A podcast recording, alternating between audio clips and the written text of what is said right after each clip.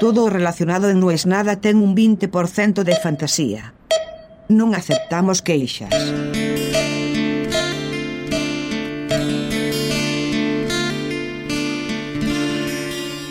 6 menos 5 de la tarde, una de esas plazas sin alma, nueva, frente a uno de esos edificios sin alma, nuevo, están como demasiado bien esas plazas nuevas y están como demasiado bien esos edificios nuevos. Pero es medio como, no sé, raro. Me gustaría tener una plaza en la puerta de mi casa, sí me gustaría. Pero no es una plaza la puerta de tu casa. No tenés que ir a la plaza, no bajar a la plaza. A favor, esta plaza está sobre la calle, o sea, yo estoy sentado ahora en esta plaza que no es privativa del edificio, pero que está en la puerta del edificio.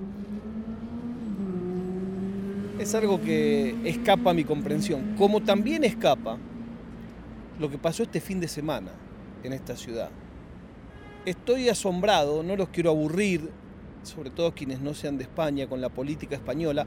A mí me interesa mucho, la sigo mucho, es muy, muy interesante, partiendo de la base de que existe algo que se llama la moción de censura, por lo cual cualquier mandato puede ser revocado. Eso hace que todo el tiempo la dinámica de momento electoral tenga vigencia por un lado, la gente vota, con esos votos vos tenés representantes, pero después son esos representantes los que tienen que formar gobierno y los que pueden en cualquier momento, si le da el número en las votaciones del, del Congreso, revocar el mandato, ya sea del presidente o del presidente de la comunidad o la presidenta de la comunidad, que sería como un gobernador, o del alcalde, que sería como un intendente. La cuestión es que la gobernadora de Madrid, la presidenta de la Comunidad de Madrid, es una persona en cuyos antecedentes está ser community manager del perro de una figura de su partido. No lo digo peyorativamente, si algún día yo soy presidente van a poder, van a poder decir algo similar a eso de mí, en mi caso nunca de perros, y de personas pero ese fue un poco su claim to fame. Fue con alguien dijo, che, qué bien, no sé qué, y, ahí empezó su historia. Bueno, hoy es una de las dos o tres personas más importantes a nivel político de España, porque ganó la última elección, por arrasó. O sea, la anterior nadie creía que iba a ganar y ganó. Cuando tuvo un cisma interno, por esto que les digo, de las alianzas, vio que en otra provincia bajaron a un gobernador, un partido con el que ellos estaban aliados, y dijo, no, no, a mí no me van a joder, y adelantó las elecciones en Madrid, en algo muy polémico, y ganó, y ganó, pero con mucha diferencia. Cuestión que ese ganar hizo que ahora quiera ser presidenta. Pero claro, ya hay uno que es candidato a presidente por el mismo partido. Bueno, ¿qué pasó? ellos vienen tironeándose hace meses.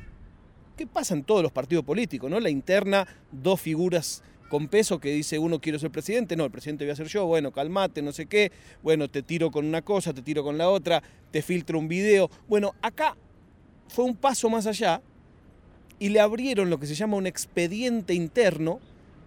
Los partidos políticos tienen un funcionamiento interno bastante burocrático y formal, porque hay un contrato que asignó a una empresa que le vendió mascarillas o barbijos a la Comunidad de Madrid, insisto, cuando hablamos de la comunidad hablamos de la provincia, no de la ciudad, que se pagaron al doble del precio de mercado, pero que además de todo, la empresa que los proveyó tiene en esa misma fecha una factura del hermano de esta mujer, por una gestión en China para la compra de estas mascarillas. Esto que los partidos de izquierda lo vienen denunciando hace un montón, lo denunció el presidente del partido de esta mujer, que es su competidor para las elecciones de presidente del año próximo. Entonces se armó un quilombo infernal. A punto tal que salió esta mujer y dijo, bueno, espere, todo lo que se hizo acá fue legal. Es como el técnicamente no es delito, por ahí le suena a los argentinos. Eh, mi hermano no, no cobró una comisión, dijo ella. Mi hermano cobró por su trabajo. Mi hermano es comercial y él trabaja con esta empresa que usualmente comercian con luces y lamparitas LED, pero en este caso él hizo una gestión en China y por esa gestión cobró 55 mil euros sobre una factura total de 280 mil. Van a ver el contrato y la empresa, y la empresa es una empresa ganadera, el tipo es ganadero y tiene una empresa de iluminación. Entonces lo que todos dicen es, bueno, pero ¿por qué? Esto fue en el peor momento de la pandemia, cuando no se conseguían barbijos y tal. Ese mismo día, esa misma administración compra a otro proveedor por la mitad de precio. Entonces, claro, instantáneo, ¿qué dicen los antes los opositores, los partidos de izquierda, pero ahora los propios de derecha del partido? No, no, tenemos que averiguar si esto no es un caso de corrupción. ¿Cómo puede ser que el mismo día compran a un proveedor al doble y encima ese proveedor tiene una factura del hermano de la presidenta de la comunidad? ¿Cómo sigue esta historia?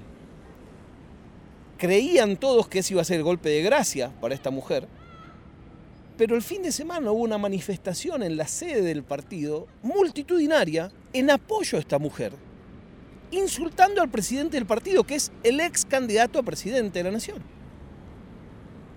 Hasta ahí nada debería ser demasiado extraño. Lo que a mí me explota la cabeza es que no es como un montón de otros casos donde alguien acusa de un ilícito, de un acto de corrupción, y la otra persona dice, no, esto no sucedió, es mentira. Si hubiera pasado eso, te lo entiendo. Acá alguien dice, pasó esto que está mal, y sale esta mujer a decir, sí, es verdad, pasó esto, pero no está mal. O sea, pero ella acepta que hay una factura de su hermano a un proveedor que se ocasiona en la factura de ese proveedor a la Comunidad de Madrid, una factura de 280 mil euros, que paga por esa misma factura a alguien que hizo una gestión en China, alguien que no vive en China y que no fue a China, por 55 mil euros.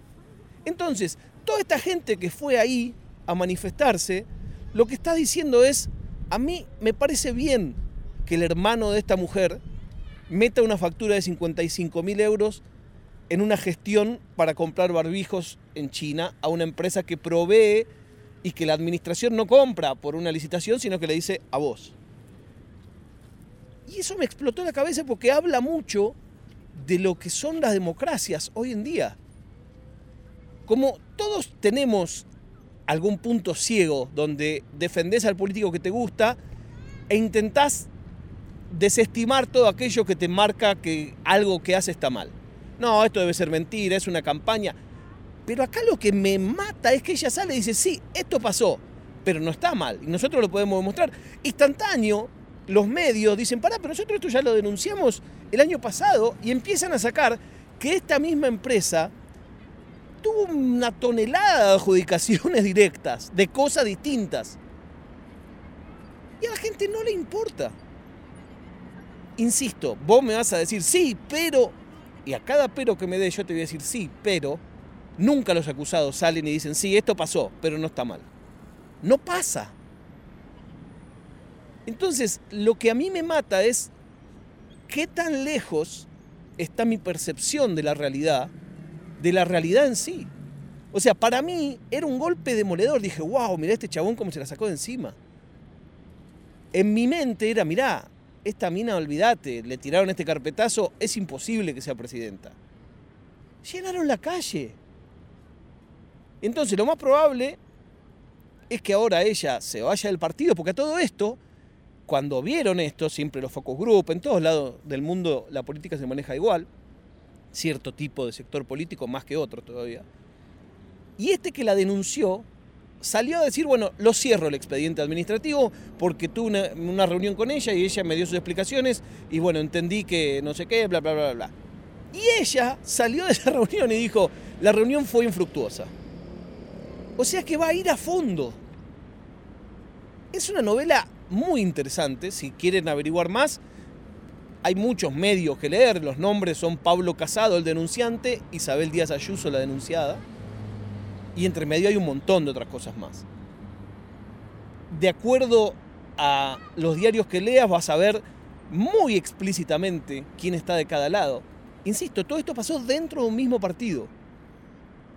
Tapas de diario diciendo tiene que dimitir, que renunciar el presidente del partido, cuándo va a renunciar. O sea, está todo muy claro, instantáneo que dijeron todos, bueno, para todos estos diarios, todos tienen pauta de la comunidad y no del partido. El partido no tiene publicidad propia más que en época de elecciones. Bueno, es un tema muy interesante. A mí por lo menos me, vuelve loco. Estuve con eso y estuve con el, Zoom de las, de las Ponzi el fin de semana, que también lo, lo seguí muy de cerca, me lo vi enterito ayer, vamos, lo escuché. Estoy muy interesado en el tema, estoy esperando ver cómo siguen los capítulos de eso. Y de verdad creo que todo se resume a lo mismo. En qué distinta visión que tenemos las personas de la realidad en cómo lo que a uno le parece importante y fundante, a otro le parece perfectamente eh, posible. A ver, lo digo yo que me autopercibo como peronista y lo que siempre nos acusa la izquierda, en Argentina o en Sudamérica, es de demasiado pragmáticos, de no ser dogmáticos y sí ser pragmáticos, de tragarnos sapos, de comernos unidades con quienes hasta hace 10 minutos estábamos peleados. A mí me sorprendió, imagínate. y ahora lo que se especula es que por un lado el partido, este, el Partido Popular, retrocederá, y por el otro lado, si esta mujer definitivamente se va para ser presidenta por afuera con los de extrema derecha. Esta es la mujer que en las últimas elecciones ganó con un eslogan que decía comunismo o libertad. Ese es el nivel de argumentación que se maneja. Y lo que se prometía era poder ir a tomar unas cañas. Madrid, la libertad es ir a tomar unas cañas. Es un nivel de superficialidad total. Pero evidentemente, y además, otro dato a tener en cuenta es que en España el voto no es obligatorio, con lo cual la sociedad se supone que está todavía más desmovilizada políticamente, sin embargo, llenaron, no sé el número sinceramente, pero llenaron cortaron la calle de la cantidad de gente que fue. Entonces, realmente estoy muy asombrado, muy asombrado. Quiero cerrar este capítulo con un mensaje que me llegó por Instagram que me preocupó. Por supuesto no voy a decir el nombre. Dice, hola Guille, soy tu oyente, me gusta lo que armaste y me siento parte. Como de todo lo que soy parte, me preocupa o quiero que esté bien eso. Desde que volviste te noto diferente. Mirar siempre es bueno, pero percibo otro trasfondo. Estoy escuchando la entrevista con Rada ahora y también noto la diferencia en la manera en que la llevas comparado con otras entrevistas. Bueno, nada, solo saber si estás bien, un abrazo. Ah, mirar no es mutar, decía. Siempre mutar es bueno.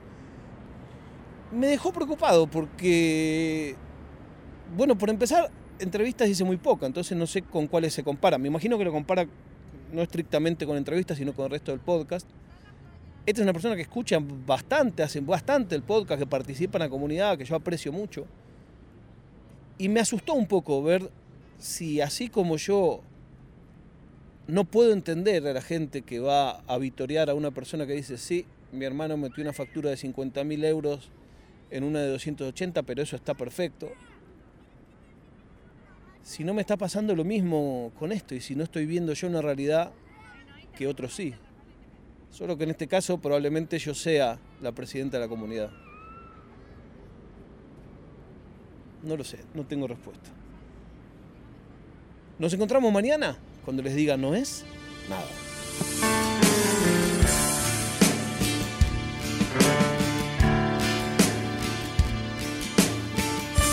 È una produzione di OfficinaNerd.com.